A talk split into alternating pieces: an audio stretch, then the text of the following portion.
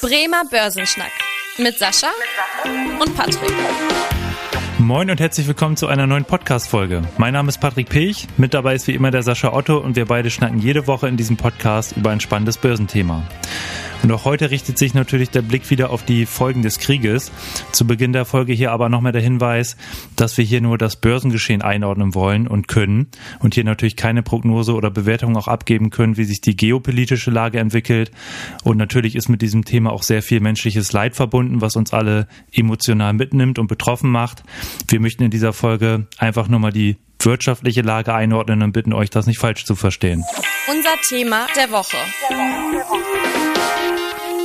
Ja, im Fokus ist natürlich beim aktuellen Börsengeschehen der Krieg in der Ukraine und dieser hat natürlich auch immense wirtschaftliche Auswirkungen, nicht nur für die Wirtschaft jetzt in Russland oder in der Ukraine, sondern auch in anderen Ländern, äh, wie beispielsweise auch in Deutschland und damit einhergehend natürlich auch eine ähm, Verunsicherung an den internationalen Kapitalmärkten aktuell. Das sieht man ja, egal welche Kurse man sich anschaut und auch egal welche Bereiche man sich anschaut. Und da ist ja ordentlich Bewegung drin derzeit. Sascha, wie ordnest du jetzt das Geschehen aktuell aus Sicht eines Portfolio-Managers ein? Ja, momentan passiert natürlich aktuell eine ganze Menge Unruhe an den Kapitalmärkten. Wobei ich zumindest bemerkenswert finde, dass momentan die Märkte doch noch relativ gelassen reagieren. Wenn man sich anschaut, wir haben schon natürlich massive Kursverluste gesehen, mhm. insbesondere natürlich an den, den, europäischen Börsen, in Amerika bei weitem nicht so stark. Also da haben die Börsen doch sehr moderat reagiert auf die ganze Situation. Aber gut, man sieht ein Stück weit erstmal die Aktien, wie man es ja sich vorgestellt hätte, gehen massiv unter Druck. Die Staatsanleihen werden massiv gekauft gekauft, weil das ja der sichere Hafen ist und auch das Gold ähm, wird aktuell massiv gekauft. Also momentan passieren eigentlich genau die Dinge, die man auch erwartet hätte. Ähm, man flüchtet von den unsicheren Aktien in Anführungsstrichen in die sicheren Staatsanleihen. Das ist momentan das, was passiert. Und ähm, ich glaube, momentan ist die Sage ja undurchsichtig. Jedes Fünkchen Hoffnung wird aufgegriffen. Man sieht das ja auch teilweise, dass die Märkte dann teilweise fast schon euphorisch reagieren und nach oben gehen. Immer dann, wenn Gerüchte aufkommen, dass vielleicht jetzt äh, sich man sich doch einigt und immer dann dann, wenn es ein Stück weit sich Hoffnung zerschlagen, ähm, geht es wieder ein Stück weit nach unten. Also am Ende wird das auch so weitergehen und volatil so bleiben aus meiner Sicht heraus. Und da hast du ja schon auch gesagt, dass ja gerade die, die Aktienkurse auch betroffen sind. Jetzt hier in, äh, in Deutschland, Europa, USA noch nicht so heftig, ähm, aber gerade vor allem natürlich äh, in Russland auch enorme Kursverluste. Also wenn man sich da mal einfach mal ein paar Unternehmen rauspickt, Beispielsweise Gazprom als größtes Erdgasförderunternehmen der Welt mit einem Kursverlust von 62 Prozent jetzt seit gut zwei Wochen. Äh, auch die größte russische Bank, Sberbank, mit 71 Prozent Kursverlust seit zwei Wochen. Und auch insgesamt der gesamte Aktienmarkt in Russland steht da komplett unter Druck, was natürlich auch Folge der Sanktionen sind, die jetzt gerade die europäischen Staaten und die die, die USA eingeführt haben. Sascha, magst du uns da nochmal einen Überblick geben, welche Sanktionsmaßnahmen jetzt so verhängt wurden? Man hört ja auch immer wieder von dem SWIFT-System, wo jetzt die russischen Banken ausgeschlossen werden sollen. Was hat es denn damit auf sich? Ja, also das äh, Erste, was man jetzt zuerst gemacht hat, war ja tatsächlich auch hier in Deutschland, wo wir uns lange gegen gesträubt haben, die Gaspipeline Nord Stream 2, also nicht in Betrieb zu nehmen, also man dieses Verfahren zu stoppen. Das heißt ja nicht, dass die nie in Betrieb genommen werden wird, aber es heißt, dass sie erstmal nicht in Betrieb genommen wird. Dann hat man natürlich nochmal ganz massiv eben gesagt, dass man russische Banken von diesem SWIFT-System ausschließt. Also das SWIFT-System ist technisch gesehen so eine Art Kommunikationsplattform zwischen Banken weltweit mhm. und darüber finden halt sehr, sehr viele Transaktionen statt. Also deswegen so ein bisschen der Standard äh, für die Welt und damit isoliert man natürlich so die russische Wirtschaft und insbesondere den russischen russischen Bankensektor. Und was tatsächlich eine, ein wirkliches Novum ist, also was es bisher in der Geschichte noch nie gegeben hat, dass man die russische Zentralbank auch von diesem System mit abschneidet. Also dass die Vermögen der russischen Zentralbank eingefroren werden, dass sie tatsächlich nicht auf ihre Devisenreserven zugreifen. Hm. Und das in dieser Form hat es äh, bei den großen Staaten noch niemals gegeben. Deswegen kann man einfach nur sagen, das hat Russland wahrscheinlich auch massiv getroffen. Also ich gehe eigentlich auch davon aus, dass Russland nicht damit gerechnet hätte, dass man so vehement reagiert. Weil ganz, ganz viele dieser Sanktionen haben natürlich auch Auswirkungen auf äh, unsere Wirtschaft und auch auf unser Wirtschaftswachstum und auf die weitere Entwicklung.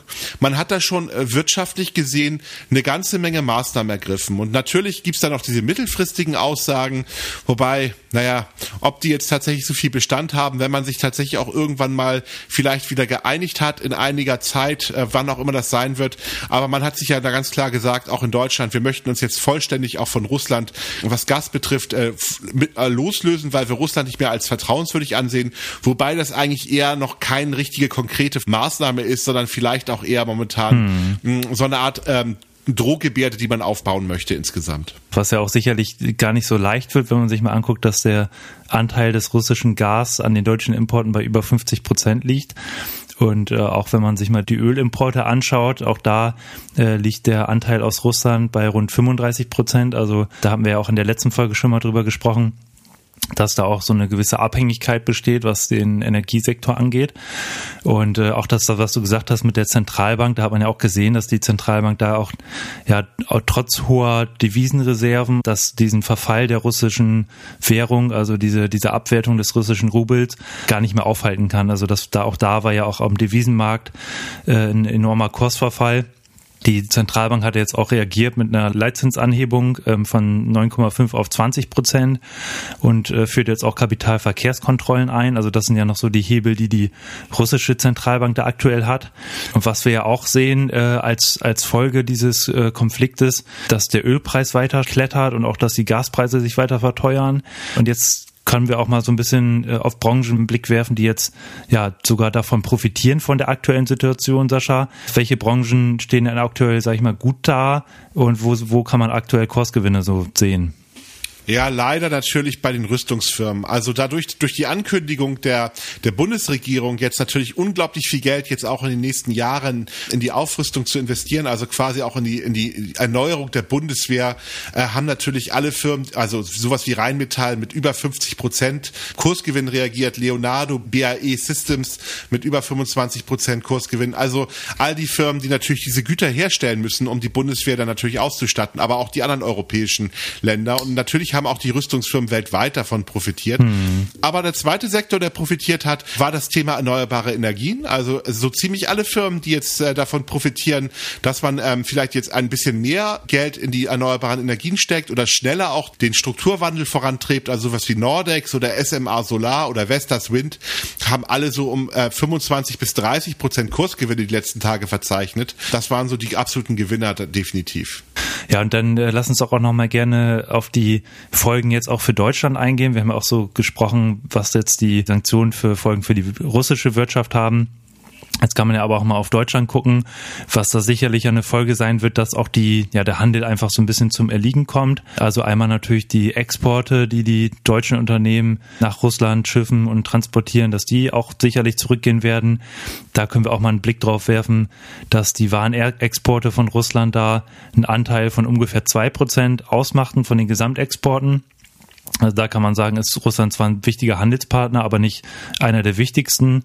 Ähm, also wenn man da mal vergleicht, äh, beispielsweise die USA, da ist ein Anteil von neun Prozent oder in China von acht Prozent. Das sind so die beiden wichtigsten Handelspartner von Deutschland. Sascha, lass doch mal drauf gucken, welche Branchen sind jetzt eigentlich besonders betroffen? Also gibt es da Branchen, wo viel Handel mit Russland stattfindet, wo einzelne Unternehmen auch stärker betroffen sind als in anderen Branchen? Ja, eigentlich so ein bisschen unsere Kernkompetenzen in der Vergangenheit. Einmal Maschinenbau, ungefähr 20 Prozent der Exporte gehen nach Russland. Also der deutsche Maschinenbau ist doch relativ abhängig von, von Russland. Mhm. Und dann natürlich unser liebstes Kind, Automobilhersteller und Zulieferer. Da sind ungefähr 17 Prozent der Exporte gehen nach Russland. Also kann man jetzt erstmal sagen, das sind natürlich zwei Sektoren, die schon sehr stark in unserer Wirtschaft äh, verworben sind und natürlich auch sehr stark, äh, sehr starken Einfluss haben. Also kann man erstmal so sagen, okay, das tut erstmal weh. Und der zweite Faktor jetzt gar nicht nur die, vielleicht nochmal die Branchen, die wir, die wir, die vielleicht von Russland betroffen sind. Wir als, ich sag mal, Land, was natürlich unglaublich energieabhängig ist, hat natürlich noch ganz, ganz viele andere Unternehmen, die von Unternehmen, die von steigenden Energiepreisen sehr negativ getroffen werden. Also man kann erst mal sagen, hm. die Sanktionen, die wir beschlossen haben, werden auf die deutsche Wirtschaft und bei ganz, ganz vielen Bereichen, auch wenn es vielleicht aus dem ersten Blick vielleicht gar nicht so viel Handel mit Russland in der Gesamtwirtschaft stattfindet, werden trotzdem massiven Einfluss auf das haben, was so die nächsten Wochen, Monate und Jahre bei uns passieren wird. Und ähm, für Russland wird es ja sicherlich so sein, wenn wir auch da nochmal einen Blick drauf werfen, dass ja dadurch, dass auch der, der Handel mit äh, den europäischen Staaten da wahrscheinlich zurückgehen wird, dass man sich dann eher Richtung China wendet. Da hat man ja auch in den letzten Jahren gesehen, dass da der Anteil, den China quasi von den Gesamthandelsvolumen ausmacht äh, von Russland, dass der immer weiter gestiegen ist. Beispielsweise hatte man 2011 da noch einen Anteil von rund 15 Prozent, was man aus China importiert hat von dem Gesamtvolumen.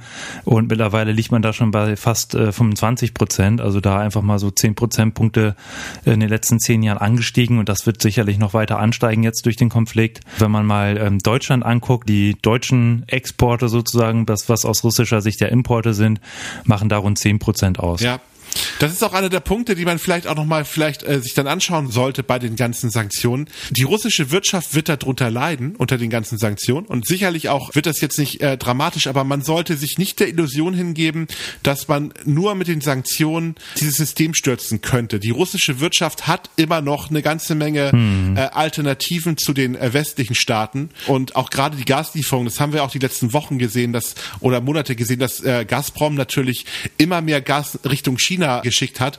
Gerade zu den Zeitpunkten, als die Preise in Europa sehr hoch waren, haben wir ja auch tatsächlich gesagt, haben wir das ja vorgeworfen, dass Russland tatsächlich jetzt nicht mehr liefert. Ja, weil ähm, Gazprom sich damals schon Richtung China orientiert hat. Und ich würde einfach mal die These aufstellen, dass die Sanktionen alleine diese ganze Krise nicht lösen können und äh, tatsächlich Russland nicht zum Einlenken bewegen können, aus meiner Sicht heraus. Ja, also bleibt insgesamt natürlich nur zu hoffen, dass äh, da der Konflikt möglichst schnell beendet wird. Und äh, jetzt auch nochmal die Frage an dich. Sascha, Privatanleger sind ja bestimmt auch jetzt äh, verunsichert, wenn sie auf ihr Depot blicken. Hast du da noch irgendwie eine Empfehlung, wie da aktuell mit umzugehen ist? Oder soll man da sich eher ruhig verhalten oder äh, jetzt quasi schon einzelne aus einzelnen Märkten rausgehen äh, oder die, die Lage noch so ein bisschen weiter beobachten? Wie würdest du da die Empfehlung aussprechen? Also Angst ist niemals ein guter Ratgeber. Also wenn jetzt jemand sich Sorge macht um sein Depot, würde ich tatsächlich empfehlen, entweder wirklich sich das lange nicht anzuschauen, wenn ich das nicht kann, ja, dann muss ich halt rausgehen, bevor ich irgendwie schlaflose Nächte habe hm. und damit gar nicht umgehen kann, äh, ist es natürlich auch eher ungesund. Ich kann aber nur sagen, die Strategie für diejenigen, die investiert sind, jetzt gegebenenfalls abzuwarten und keine keine Panikverkäufe zu machen. Äh, diejenigen, die ein bisschen mutiger sind und auch die Bereitschaft haben, jetzt was zu machen, zumindest vielleicht mal einen Teil zu investieren, wäre vielleicht gar nicht so schlecht. Die Märkte werden volatil bleiben, wir werden wahrscheinlich auch noch tiefere Kurse sehen, aber auch dieser Konflikt wird irgendwann vorbei sein und dann werden wir natürlich eine Erholung bekommen. Das war in der Vergangenheit immer so und das wird aus meiner Sicht auch immer so sein. Und wir wissen nie genau, wann dieser Zeitpunkt sein wird. Deswegen wäre vielleicht die Strategie für diejenigen, die sich jetzt überlegen, soll ich vielleicht in die Märkte hineingehen, vielleicht schon mal anfangen, erste Käufe zu tätigen, sich ein bisschen Pulver trocken zu halten, wenn es dann doch mal weiter runterrauscht, zu kaufen, weil irgendwann werden wir tatsächlich dann auch wieder höhere Kurse sehen. Panikverkäufe wären aber das Schlimmste, was ich aus meiner Sicht, äh, was man aus meiner Sicht machen könnte. Okay, ja, vielen Dank. Das sind mal, dann mal gute Worte. Dann beobachten wir die Lage natürlich weiter für euch und berichten auch in den nächsten Wochen, wie sich das Börsengeschehen so entwickelt werfen da auch dann wieder einen intensiven Blick auf die einzelnen Branchen, auf die einzelnen Felder an den Kapitalmärkten. Und dann würde ich sagen, kommen wir zum Ende der heutigen Podcast-Folge. Und wie immer, wenn euch die Folge gefallen hat, freuen wir uns sehr, wenn ihr dem Podcast hier folgt, damit ihr auch auf dem Laufenden bleibt. Und es gibt mittlerweile auch eine Bewertungsfunktion bei Spotify. Da würden wir uns auch sehr über eine Bewertung freuen. Ansonsten freuen wir uns, wenn ihr in der nächsten Woche wieder reinhört. Ich bedanke mich fürs Zuhören. Bis zur nächsten Woche. Tschüss. Tschüss. Vielen Dank fürs Interesse. Das war der Bremer Börsenschnack, ein Podcast mit Sascha und Patrick. Noch ein kurzer Hinweis und an dieser Stelle liebe Grüße aus der Rechtsabteilung. Die gesprochenen Inhalte bilden die persönliche Meinung der handelnden Person, also in den meisten Fällen von Sascha und mir wieder. Sie stellen also keine Handlungsempfehlung zum Erwerb oder zur Veräußerung der genannten Wertpapiere oder anderer Finanzinstrumente der genannten Emittenten dar. Bei Fragen wende dich gerne an deinen Berater.